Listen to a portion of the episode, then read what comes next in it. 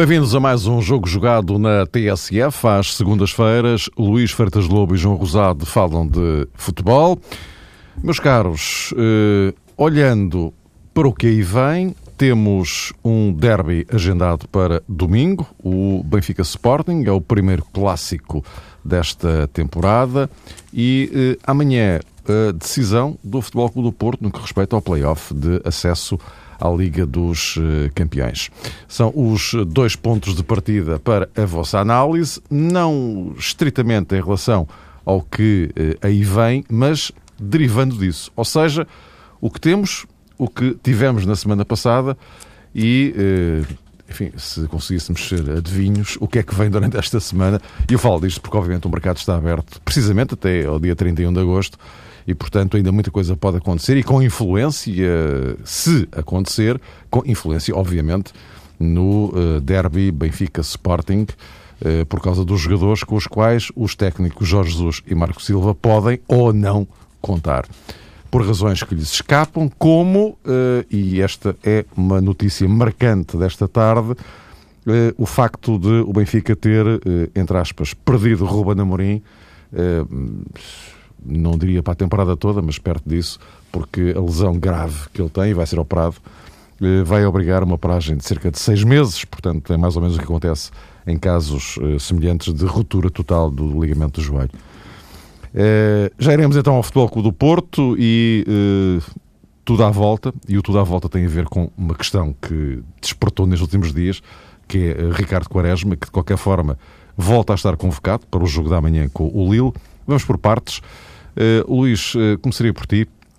Uh, olhando para aquilo que é a realidade do Benfica e do Sporting neste momento, com este derby, que é sempre um jogo importante no, no horizonte próximo, e com tantas incógnitas, tantos pontos de interrogação à volta daquilo que ainda pode suceder durante esta, esta semana aos respectivos plantéis, o que é que se pode dizer de, de um jogo com tanta incógnita à volta?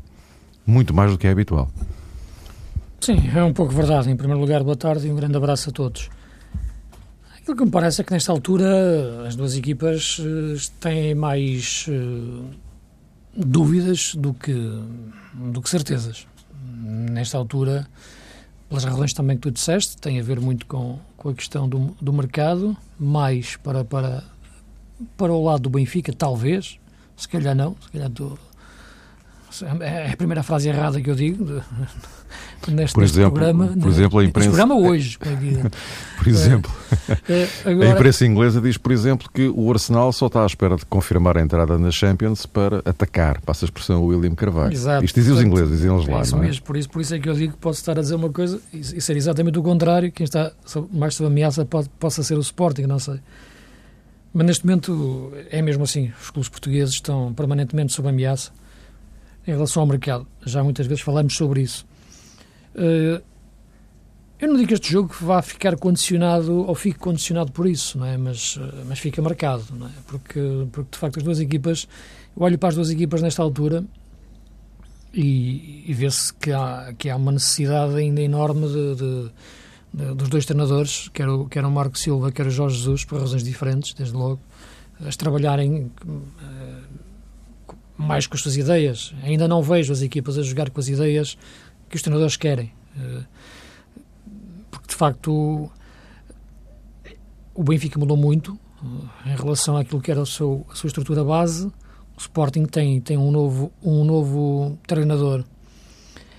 Uh, neste momento, sendo um jogo que aparece à terceira jornada, acho que aparece cedo demais para, para ambas as equipas. Acho que, na minha leitura, nenhuma das equipas queria jogar este jogo agora. Lhe interessaria jogar este jogo agora. Uh, claro que depois do jogo terminar, se ganharem, é evidente que terão uma opinião diferente. Mas não, não, não era por aqui que queriam ir agora, devido às dúvidas uh, que têm. Jogando em casa, como é evidente, para o Benfica, é, é a possibilidade de, de, não digo obrigação, mas é evidente que, que, tem muita importância esse fator casa e a possibilidade de aumentar a vantagem para, para o Sporting. Eu sei que é muito cedo, eu sei que este campeonato é um pouco maior que o outro, que os anteriores, tem mais quatro jornadas, mas já marca alguma coisa, independentemente do exemplo que já tivemos na época passada, em que o Porto chegou a ter 5 pontos, depois terminou com cerca de 20 por, do primeiro lugar. Agora, aquilo que me parece neste momento, e tentando passar já um pouco mais para uma análise mais profunda, e, e em relação àquilo que tu referias, e pegando nas equipas, uh, a, lesão do Ruben Amorim, de facto, parece-me uh, o, o, facto que, que mais saliente uh, da jornada e, e, e, e, que se soube hoje. Em primeiro lugar, lamentar pelo jogador e dar-lhe um abraço de força e coragem para, para voltar, a, e vai voltar, sem dúvida nenhuma, pelo, pelo caráter que ele tem, mas, como é evidente, esta época dificilmente poderá recuperar fisicamente, mas esportivamente será, será muito difícil. Para o Benfica, abre ali um problema ainda maior, onde já tinha um problema. Aliás, ontem, vendo o jogo, se percebeu que de facto aquela é uma posição muito delicada. Quando falas em saídas e entradas, ou em saídas, basicamente, foi mais isso que falaste. Está-se a falar muito em Enzo, e portanto estamos a, a falar de, de, um ponto fulcral da equipa do, da equipa do Benfica. Também será para o Sporting, é evidente o caso do William mas no Benfica, neste momento, são muitas, muitas movimentações. O, o Jorge Jesus colocou ontem depois o André Almeida, o André Almeida é um jogador que se adapta àquela posição, adapta-se, é mesmo isso. Não acho que faça depois mais a diferença naquela posição. Um, o Talisca é um jogador que ainda tem que aprender muito em relação ao, ao, fundamento do futebol europeu. O Jesus, a semana passada, ainda falava muito sobre ele, a questão de saber jogar de costas. É um aspecto muito interessante para, para, para que Jesus referiu, mas quando ele joga mais à frente, na posição em que ele jogou ontem, de número 8, à frente do, um pouco à frente do meio defensivo, tem que jogar mesmo sempre de frente para o jogo. Uh, ele, depois da saída do, Ruben Amorim, e, e, ontem tive a oportunidade de ver o jogo ao vivo e, e portanto, estar no estádio, uh, as indicações permanentes que o Jorge Jesus teve sempre a dar uh, ao Talisca em relação ao posicionamento. eu acho que, não digo que isso eu tenha uh, condicionado, ou, ou, porque o jogador acabou por ficar muito preso. Uh, ele depois teve medo de arriscar. Ele começou o jogo bem, em termos de arriscar e chegar à frente. Depois, a partir dessa altura, sobretudo depois da saída do Ruben Amorim, ele ficou, de facto, mais preso naquela posição. Uh, acho que aquela é a posição dele, mas é um jogador com passada larga e pode melhorar muito naquela, naquela posição. Para terminar, e abrindo também o debate com, com o João, uh, não entendo é que o Jorge Jesus diga, uh, ele certamente o explicaria, como é evidente, mas que diga que é um jogador que pode jogar a 8 ou a 10. Uh, eh, isto é, porque, repara, ou estás a colocá-lo à frente da tua área, ou estás a colocá-lo à entrada da área adversária. Portanto, tu estás claramente a, a, deslocar o jogador em duas posições completamente opostas. Uh, e quando um jogador uh, ouve ou, tem, ou, tem, ou lhe dão a ideia de que pode jogar em duas posições tão distintas, quando ainda não consegue jogar bem numa delas sequer, a nível europeu, parece-me que, que há neste momento ainda uma indefinição clara do que este jogador pode ser para o Benfica. Terá muito a ver também com o mercado. Não há segundo avançado ainda de raiz, o Talisca já entrou. Uh, não há um segundo médio ainda de raiz, o Talisca já lá encostou. O jogador tem qualidade, isso não há dúvida. Ou melhor, tem qualidades é preciso que agora tenha qualidade numa posição. Não é a mesma coisa. Uh, e, portanto, nesta altura, parece-me um bom ponto de partida para, para analisar o Benfica, esse setor que o Jesus sempre resolveu, desde a saída do Matites, desde a adaptação do, com sucesso do Enzo, após saída de, de Witzel, é o terceiro desafio de Jorge Jesus na, na, na mesma posição.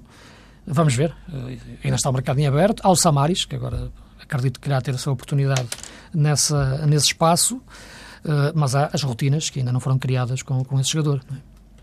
Uh, João, e agora deixando-nos uh, a discussão aberta para claro. Benfica e Sporting, para os dois lados, uh, em relação a tudo isto enunciado pelo, pelo Luís, do lado do Sporting, o regresso de Nani, as implicações que, que isso tem no, no, no Sporting, Uh, e depois aquela, aquela dúvida se Slimani estará para para regressar, regressar ao estranho já regressou, mas estou a, dizer, estou, estou a falar outra coisa, regressar ao jogo, uh, sim ou não, uh, alguns problemas que o, o Sporting ainda enuncia também. É? Essa questão é, é, muito importante, Mário, inclusivamente na véspera do derby no Estádio da Luz, porque o Sporting, neste início de temporada, na minha perspectiva, e já o referi na semana transata, tem realmente ali um déficit no que toca à posição 9, porque Freddy Montero, de facto, permanece divorciado dos golos e, independentemente de ter até proporcionado ao guarda-redes do Aroca duas grandes uh, defesas uh, neste fim de semana, é um jogador com pouca confiança. Qualquer avançado que está, sei lá, quase há um ano sem marcar em jogos oficiais, uh, naturalmente fica afetado do ponto de vista anímico e não consegue corresponder na plenitude. Dir-se-á, em contrapartida, e provavelmente Marco Silva pode ter este sentimento, que o jogo, o contexto, o cenário do Estádio da Luz é propício a essa eh, redenção de Freddy Montero. Pode ser, mas eu iria muito mais por aquilo que apontaste, Mário. Eu acho que um jogador como Slimani, nesta altura, e não sei se é por acaso, a reintegração de Slimani na semana que antecede o derby, esta forma de o Sporting orquestrar as coisas que, no fundo, vão conduzir à gradual reintegração de Slimani, pode perspectivar uma alteração no eixo atacante do Sporting. E até sou, digamos que, insuspeito sobre esta matéria, porque há muito tempo, e sobretudo a propósito das questões da seleção nacional, acho que Nani está naquela fase em que poderia ser mais preponderante no corredor central. E o Sporting poderia aproveitar para fazer uma coisa que Leonardo Jardim tentou na última temporada, se bem estou recordado, que foi de se apresentar na luz com uma ideia diferente de jogo, mais ambiciosa, com dois pontas de lança, com Montero e com Slimani, e se calhar Marco Silva tendendo a este ingresso de Nani no Sporting, poderia, na minha perspectiva, equacionar a equipa num registro diferente em 4-4-2. É óbvio que estamos a falar de um jogo muito importante, muito melindroso para as duas partes. Se calhar não é numa semana que se prepara uma equipa para essa transformação tática, mas no fundo o que quero dizer é que nesta altura, seja um Sporting em 4-3-3 ou um Sporting em 4-4-2, eu acho francamente que Montero eh, não deveria contar para o 11 inicial eh, do Sporting. E mesmo atendendo à forma como Carrilho muitas vezes consegue funcionar e bem no corredor central, penso que o Sporting encaixaria melhor, inclusive considerando também o perfil dos defesas centrais do Benfica. Mas enfim, é uma questão que também merece outro tipo de abordagem, porque o meio-campo do Sporting também não esteve uh, à devida altura no jogo com o Aroca, e lá está, faltava William Carvalho. É a tal peça fundamental que, à partida, pensamos, enfim, nós, vai jogar no Estádio da Luz, e um Sporting com o William Carvalho, naturalmente, no meio-campo é diferente e dá outra consistência, e se calhar permite considerar com outra embalagem a manutenção do 4-3-3, independentemente do momento de forma de Freddy Montero. Há uma coisa que eu estranho no meio campo do Sporting, e estranhei em concreto no jogo da última jornada, quando uh, se percebeu que, de facto, André Martins uh, não estava a jogar bem, não, não, não estará a atravessar um grande momento, que é este, entre aspas, esquecimento de João Mário. Nós, em diversas ocasiões, uh, focamos aqui, ou focámos no passado o nome de João Mário. Parecia realmente, atendendo à forma como o Sporting se apresentou na pré-temporada, que era um jogador que estava na disposição de agarrar uma vez por todas um lugar na equipa.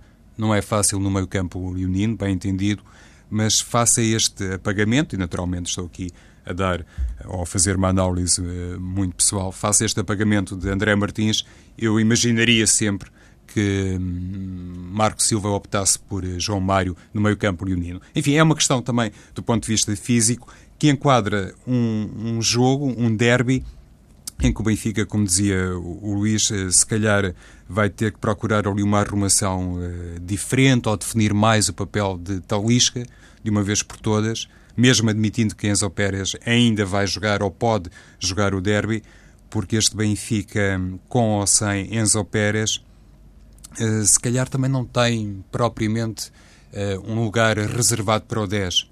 O Luís falava do Talisca a 8 ou a 10, citando Jorge Jesus, e eu também vou um bocadinho nessa linha. Também não consigo perceber então qual é o lugar 10 no Benfica. Joga com, neste momento, é, o que pode fazer com Franco Rara e com Lima, e depois atrás, em circunstâncias normais, como Enzo Pérez e um 6, talvez André Almeida, E o 10? Se calhar não há aqui muito espaço para o 10. E o próprio Luís, que eventualmente também se sentirá assim um bocadinho uh, Sim, indefinido. Eu, eu, eu, para mim, 10 no Benfica é o Gaetan. É o que ele quiser ser. É craque, sabe jogar muito, tem uma percepção plena do que é aquele espaço, tanto vindo da linha como jogando, vindo desde trás no corredor central e, portanto, é um jogador que, que fora de série. Não, não, não há outro jogador como ele no Benfica. E, portanto, o Benfica tem que encarar a possibilidade deste jogador jogar nesta posição. Eh, e, e, e acho que eh, ele pode ser um segundo avançado, mesmo, o 10 já segundo avançado. Ele pode fazer golos, ele pode dar golos a marcar, ele pode ser de facto um grande, uh, neste momento, na minha opinião, uma grande opção para, para, essa, para, esse, para, esse, para esse espaço onde ficou vazio, órfão, digamos assim, depois da saída de Rodrigo, embora não esteja a comparar os jogadores como é evidente. Mas penso que Gaetan, nesta altura, vê-lo num flanco. Neste momento do Benfica, jogando rara, como ontem aconteceu, eu causou-me alguma inquietação em termos em, em, nome do bom futebol, como é evidente, porque a mim o que eu quero ver é as duas equipas a jogar bem. Agora, aquilo que me parece, e, e foi evidente, e estando a fazer o comentário ao vivo, uh, é que durante aquela meia da segunda parte teria ser por ali que ele teria que mexer o Jorge Jesus e mexeu com o Gaetano no meio. Embora numa fase do jogo em que ele procurava controlar mais o jogo, quando não conseguia ter a bola para controlar. Uh, no caso do Sporting, como o João estava a referir, e a questão Nani, eu acho que o pior que pode acontecer nesta altura é o Nani ter excesso de protagonismo no Sporting. Eh, eu não sei o que, é que, aconteceu no caso do penalti contra, contra o Oroca, nem foi por ter falhado, porque isto acontece, como é evidente, se aconteceu ao Maradona e ao Platini, não ia, não ia, não ia acontecer ao, ao, Nani. Portanto, não passa nada, não é? Como dizem os espanhóis aí. Agora, o pior que o Sporting pode ter é jogadores agora que se acham mais que os outros. Portanto, isto, para, dizer isto de uma forma muito, muito clara. Porque eu sempre disse que a época passada o grande trunfo do Sporting foi ter um grupo uh, que sabia de facto estar no relevado ou estar no banco. Não havia ninguém que, que reclamasse, nem que se sentisse uh, deprimido ou amoado por estar no banco uh, e quando entrava, entrava com tudo.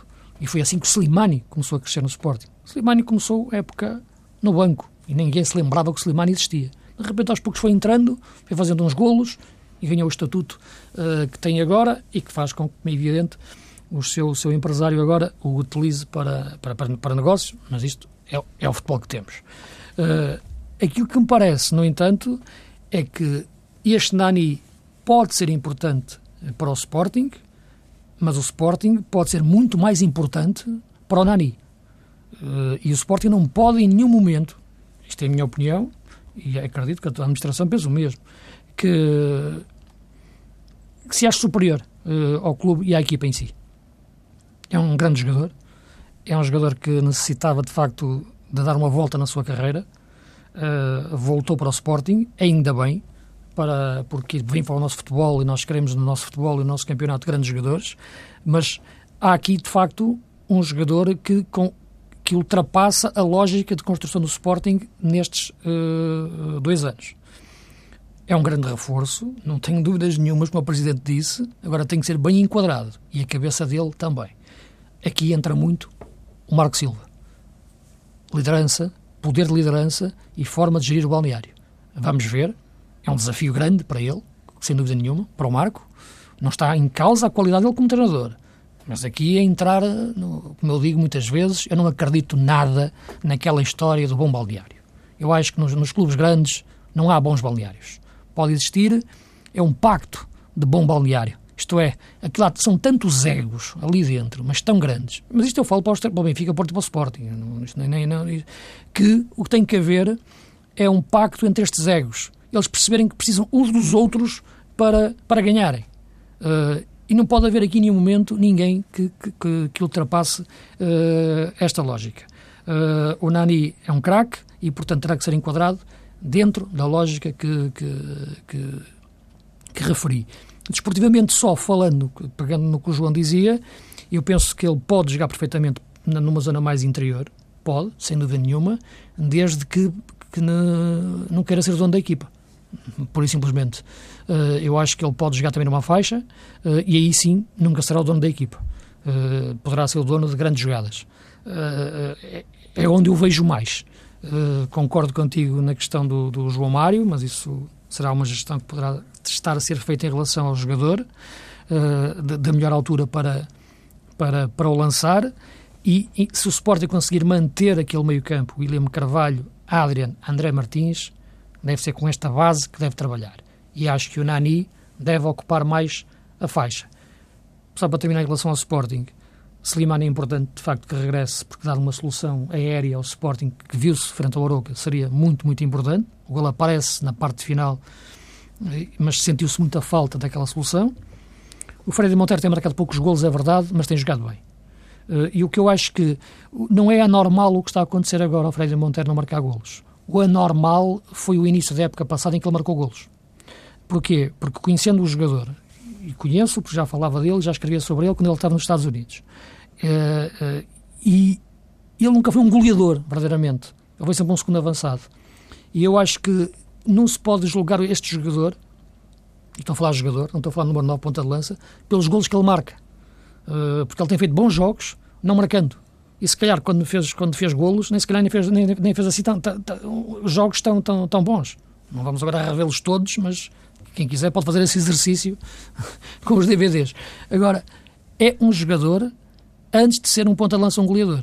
Uh, e isso é, é muito importante de perceber, porque ele tem jogado bem, mesmo sem marcar golos. Eu, para mim, eu nunca, eu nunca entrei muito nessa questão, mas o Monteiro não está a marcar, já não marca desde dezembro, disseste tu, não, não é? Este ano ainda não marcou. Este ano não marcou, portanto, epá, isso a mim não me diz muito conhecendo o jogador. O problema, isso pode dizer muito, é a equipa não tendo Slimani agora e estando ele a jogar a ponta de lança. Porque ele não é, de facto, um ponta de lança. E basta ver aquilo que eu referia, época passada no início, pelo conhecimento que tinha do jogador, e, portanto, o que está a acontecer agora, ou, que está, ou, ou que venha, o que vem acontecendo nos últimos tempos, não me surpreende, mas ele está a jogar bem, é a minha opinião. Já jogou melhor, já teve melhores exibições, mas já fez grandes jogos sem marcar. E, portanto, é isso que, tem que, que o Sporting tem que perceber. A questão do ponta de lança é, é uma questão, passa também por uma questão interna, mais que, mais que desportiva, não sei se é disciplinar, que será a palavra certa uh, para utilizar em relação a Slimani. Ele também já pediu desculpa, não é? O último jogador que tinha, que tinha pedido desculpa, o Rorro, foi vendido no dia seguinte ou dois dias depois, não é? Num bom negócio para, para, para o Sporting. Uh, não acredito que o Sporting queira fazer isso com, com o Slimani nem acho que fosse boa ideia, nem para ele, nem para o seu empresário. Acho que ele está no clube certo, onde pode fazer golos, onde chegou à seleção, onde fez o Mundial e onde pode ser muito, muito útil à equipa. Lá está, eh, esta questão então, em João, para eh, concluir do Monteiro. É, sim, Mário. É, no fundo, é, tudo é, nos remete a este tipo de questão é, que o Luís agora mencionou, remete-nos mais uma vez para essa eh, diria, forçada alteração no sistema de jogo do Sporting. Porque, independentemente da avaliação que se faça sobre Freddy Montero, e eu concordo contigo, Luís, acho que é um jogador que tecnicamente empresta coisas muito válidas à equipa, a verdade é que ele tem a responsabilidade da posição 9, sobretudo quando não está Slimani. Então, se o Sporting joga em 4-3-3, alguém tem que fazer os golos. Não posso ser eu, tem que ser, nomeadamente, aquele avançado.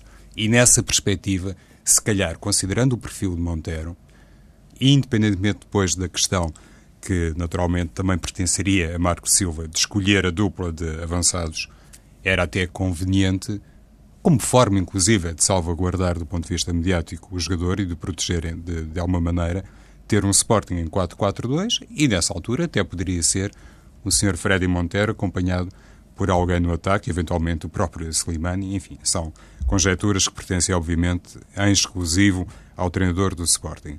Sobre a questão do Nani, eu francamente continuo sem entender muito bem este regresso de Nani ao futebol português. E há pouco, Mário, quando falavas dessas notícias eh, provenientes de Inglaterra sobre William Carvalho e que chegam eventualmente eh, do Emirates Stadium, parece-me que se calhar numa primeira instância, e, e falo outra vez no plano pessoal, como é facilmente entendível, Seria mais lógico encarar o regresso de Nani, perspectivando inclusive o ingresso do William Carvalho não no Arsenal, mas no Manchester United. Porque eu não entendo, francamente, como é que um jogador aos 27 anos, presumo que no apogeu das suas condições físicas, aceita regressar ao futebol português, e aqui não está em causa o sentimento, eh, digamos, clubístico de Nani. Eh, não sei se nasceu sportinguista ou não, mas eh, toda a gente reconhecerá que o grau de empatia entre Nani e os adeptos do Sporting é imenso. Agora, ouvi também algumas eh, explicações, inclusive eh, proporcionadas por gente com peso e com responsabilidade no universo leonino, eh, sobre este regresso Nani, acentuando que ele estava à procura eh, do relançamento da carreira, digamos assim, no campeonato português, em concreto com a camisola do Sporting. E eu pergunto, mas um jogador com a dimensão de Nani, e não preciso, lá está, como dizia o Luís, de ir buscar gravações para recuperar aquilo que penso sobre Nani há muito tempo, inclusivamente naquela fase mais cinzenta do jogador. Mas eu pergunto, um jogador como Nani vem relançar-se no futebol português aos 27 anos? Champions. Não achas que é importante? O Sporting da época passada podia é ter o Nani. ter muita confiança na carreira do Sporting na Champions. Vai jogar a fase de grupos, pelo menos. Com certeza que sim, mas no mercado internacional... E depois tens dezembro. No mercado internacional... Janeiro. Um jogador Desculpa. como Nani, sim, uh, um jogador como Nani não encontraria outro ah, sim, clube sim. que lhe pudesse proporcionar qualquer coisa de diferente. Por exemplo, este negócio uh, que o Real Madrid terá feito nas últimas horas ou nos últimos dias com Angel Di Maria que foi para o Manchester United a troco de 75 milhões de, de, de euros. Eh, parece-me que foi essa a verba. Como sabe, o Manchester United, invulgarmente, nem sequer está nas competições de nomeada no plano internacional. Mas, francamente, confesso aqui a minha incapacidade para perceber isto, porque é que Nani, nesta fase, escolheu voltar ao futebol português qual é verdadeiramente o motivo que o faz acreditar que uma grande campanha no Sporting, e não há dúvida que ele tem condições para isso, e a equipa e o clube têm condições para lhe oferecer também nesse sentido, como é que ele acredita que isso lhe pode dar, sei lá, assim de repente, uma transferência para onde? Para o Real Madrid, por exemplo? É, esta parte aqui, francamente, não, não consigo entender, mas uh, obviamente corroboro o que disse o Luís e também já o mencionei noutras oportunidades. É muito gratificante ver Nani no futebol português. Posto isto, vamos então esperar pelo derby de domingo e o que, o que pode ainda acontecer até lá, eh, vamos ver, tanto ao Benfica como ao Sporting. Uh, amanhã o Futebol Clube do Porto joga a grande cartada no acesso à uh, Liga dos Campeões, segunda mão do play-off. Começou bem, vitória em Lille por 1-0. Uh, Ricardo Quaresma foi convocado para o jogo de amanhã. Luís, como é que, que leitura fazes desta, desta questão de, de Quaresma uh, convocado? E, e, pronto, enfim, agora a questão de fundo que vai muito para lá do Quaresma, que é o jogo fundamental que é uh, amanhã, frente ao Lille, esta, esta segunda mão. O Lopetegui dizia hoje que temos a consciência, as palavras não foram exatamente estas, mas a ideia era esta, temos a consciência de que temos que fazer em dois jogos o que não foi possível numa época inteira. Ele disse que tinha que fazer em dois Te, jogos. Temos que fazer em dois jogos o que não foi possível durante uma época inteira. Ou seja, entrar, entrar na Champions. Sim, está bem, mas isso, essas interpretações. Eh, isso é, isso, é, isso é verdade, mas são épocas diferentes, são equipas diferentes, são, são adversários até eh, diferentes na correlação de forças, portanto, cada época tem, tem as suas características, tem as suas especificidades. Uh, aquilo que me parece é que o Porto fez um bom jogo uh, em França frente a uma equipa que, que é perigosa, que se vem para, para o Dragão com 0-0 era mais perigosa ainda porque jogaria mais ainda na expectativa do contra-ataque, aqui agora tem necessidade de marcar. Uma coisa é, é esta equipa do Lille ser perigosa uh, não tendo tanta necessidade de marcar e outra tendo a obrigatoriedade de marcar. Fica menos perigosa, porque aí vai ter que se expor um pouco mais com o decorrer do, do jogo o Porto teve uma adaptação uma alteração interessante no meio-campo que, que, eu não estava a ver a acontecer agora, que foi puxar o Casimiro para 6 e subir o Rubem Neves no terreno. Fê-lo no jogo de França, voltou a fazê-lo agora no jogo do campeonato em Passos de Ferreira. Uh, penso que funciona melhor o Rubem Neves a 8 do que o Casimiro a 6, na minha opinião. Mas vamos ver com o decorrer da época. Uh, porque o Casemiro que, que, que, eu conheço joga um pouco mais à frente, mas nesta altura uh, da época, e o mercado continua aberto e o Porto está à procura de jogadores, fala-se muito no Clássico, não é? Uh, que, é? que, seria, de facto, na minha opinião, um jogador que encaixaria muito, muito bem uh, no meio-campo do Porto. Penso que o Lopetegui, no entanto, tem trabalhado bem aquele, aquele meio-campo e as várias soluções para, para a equipa do meio-campo para a frente. Uh, a questão, a questão do Ricardo Quaresma, eu já aqui falei várias vezes do, do, Quaresma ao longo dos tempos. E, e, aliás, eu acho que o último programa terminei a falar sobre o, sobre o Quaresma e sobre aquela primeira cartada que o Lopetegui tinha dado, que era entregar-lhe a braçadeira de capitão. A segunda cartada que ele, que ele jogou foi colocá-lo no banco, frente ao Lilo. Uh, a segunda, segunda cartada mais... ou a terceira cartada já junta é metê-lo um minuto do fim uh, contra, contra o Lilo. Uh, e depois alguém surpreender-se com a reação que ele teve por uma razão muito simples. Porque o Quaresma tem 30 anos, vai fazer 31, está por aí. Uh, sempre foi isto. Quando se, quando se compra o Ricardo Quaresma, não se compra só as trivelas e as fintas. Compra-se o pacote inteiro. Compra-se o, o, o, o mau feitio, pode, pode a forma de reagir, o ego, o peito inchado, uh, e depois voltar lá para dentro, encolhe os ombros, finta dois, dois jogadores, mete uma trivela, um cruzamento aquilo não, não é para, para, para um seminário, aquilo é para, para uma equipa de futebol. E é isso que tem que se perceber quando se contrata o Ricardo Quaresma. Há uma coisa que se diz muito no futebol, que é, para mim são todos iguais. Eu tenho que tratar todos por iguais. É o que dizem, é o que dizem os treinadores, não é? Errado. São todos diferentes os jogadores. Como é que tu vais falar igual para todos quando são todos diferentes? Alguns, se calhar, até tens de convidar para jantar, para almoçar e falar com eles. Isto é a minha opinião. Atenção, não estou a dizer que isto seja uma verdade absoluta e tem que ser assim. Não estou aqui a dar nenhum curso de coaching, não é? Agora, todos iguais, não. São todos diferentes.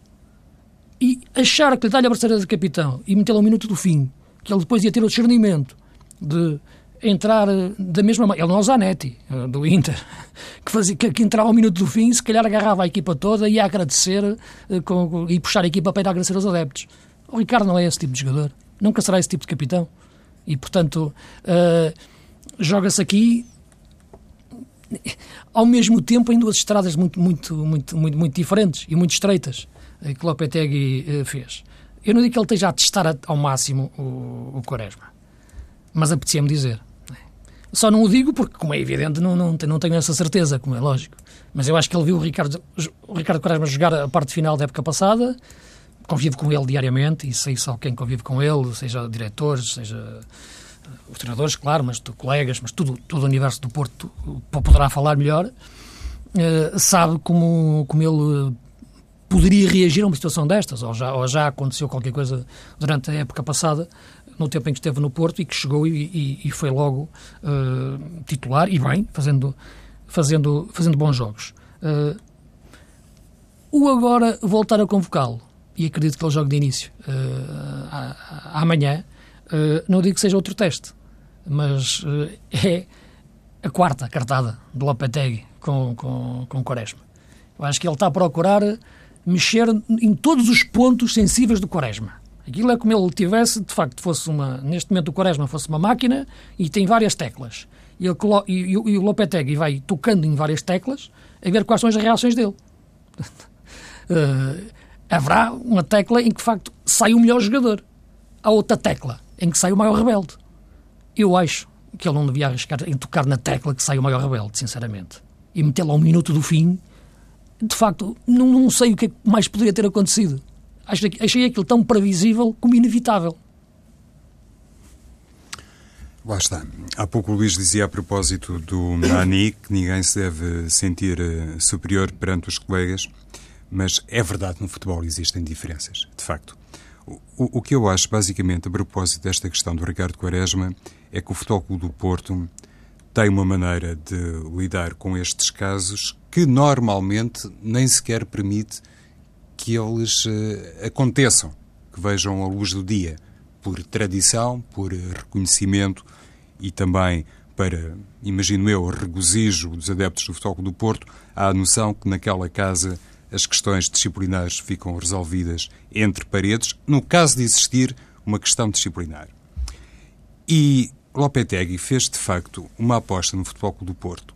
E, como diria Mário Jardel, e vice-versa, o Futebol Clube do Porto apostou em Lopetegui com uma cartada muito forte, que era uh, um reforço do plantel, ultrapassando inclusivamente recordes e gastando muito dinheiro. Ou seja, a construção deste plantel do Futebol Clube do Porto vai obrigar necessariamente Lopetegui a ter este tipo de conduta. Ele não pode suportar. Agora, o Porto contratou Abubakar. Parece que vai contratar Classi. Contratou Adrian, contratou Telho, Brahimi, por aí fora. O Bacar é uma grande contratação, para João. Deixa-me só dizer que é a minha opinião, estou a dizer isto e correndo o risco do jogador depois não dar certo. Acho que é um grande avançado que o Porto contratou. Certo, e é um jogador que faz duas posições pelo menos. Pelo menos Sim, pode jogar também mais, mais, mais é a ideia que eu tenho dele. Sim, mas ele joga bem no meio e pá, é um grande avançado. Ou seja, o plantel do Foco do Porto tem tantas soluções e de qualidade e, sobretudo, está empenhado, como normalmente acontece, em frentes tão importantes, que Lopetegui não pode olhar para isto de outra forma. Não pode pensar que determinados jogadores de renome internacional, que já foram campeões noutros países, ficam contentes por jogar na taça da Liga ou na taça de Portugal ou num campeonato ou numa competição, perdão, eventualmente menos importante ainda para o Futebol do Porto. Isso não pode acontecer. A lógica dele, que inclusivamente presidiu a elaboração do plantel, tem a ver com aquela afirmação-chave e eventualmente matriz. Aqui não há titulares. E o Ricardo Quaresma, para desgosto de todos aqueles que amam o futebol, tem um currículo de falhanços em grandes clubes. Toda a gente se recordará daquela declaração de José Mourinho quando o Ricardo Quaresma foi para o Inter, em que ele dizia vai jogar na bancada, ou vai jogar no banco, ou vai jogar alguns minutos, ou até pode ser titular, quem sabe. E aos 31 anos, Quaresma tem que ter a inteligência suficiente, ou alguém por ele, porque às vezes é verdade, os jogadores precisam de um enquadramento, de lhe explicar que perante determinados jogadores, que inclusivamente chegaram ao Dragão com o título de campeões espanhóis, é importante ter a noção que o Ricardo Quaresma, um bocadinho a exemplo Nani, aos 31 anos, já não está propriamente no direito de sentir que está ali o último prodígio do futebol mundial e tudo no Futebol do Porto tem que se submeter à sua lógica ou ao seu capricho.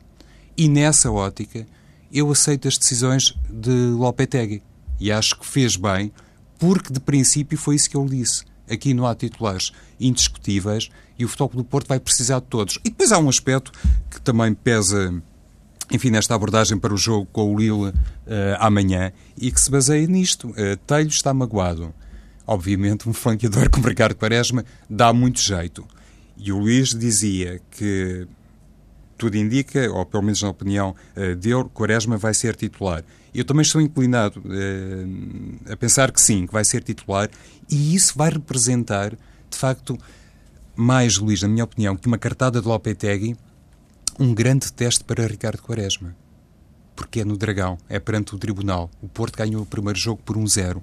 Se eventualmente um jogador tem um comportamento uh, dentro das quatro linhas mais deslizante, que comprometa a qualificação da equipa para a fase de grupos da Liga dos Campeões, nem, nem mesmo um jogador querido, como é manifestamente Ricardo Quaresma, será perdoado um deslize dessa natureza. Meus caros, os dados estão lançados, voltamos a encontrar-nos eh, para a semana, já depois do derby e já depois, espera-se, da de, entrada do Porto na, na Liga dos eh, Campeões, mas mais do que isso, já com aí certezas absolutas em relação aos verdadeiros plantéis que vão ser utilizados, pelo menos até janeiro, pelos três grandes. Até para a semana.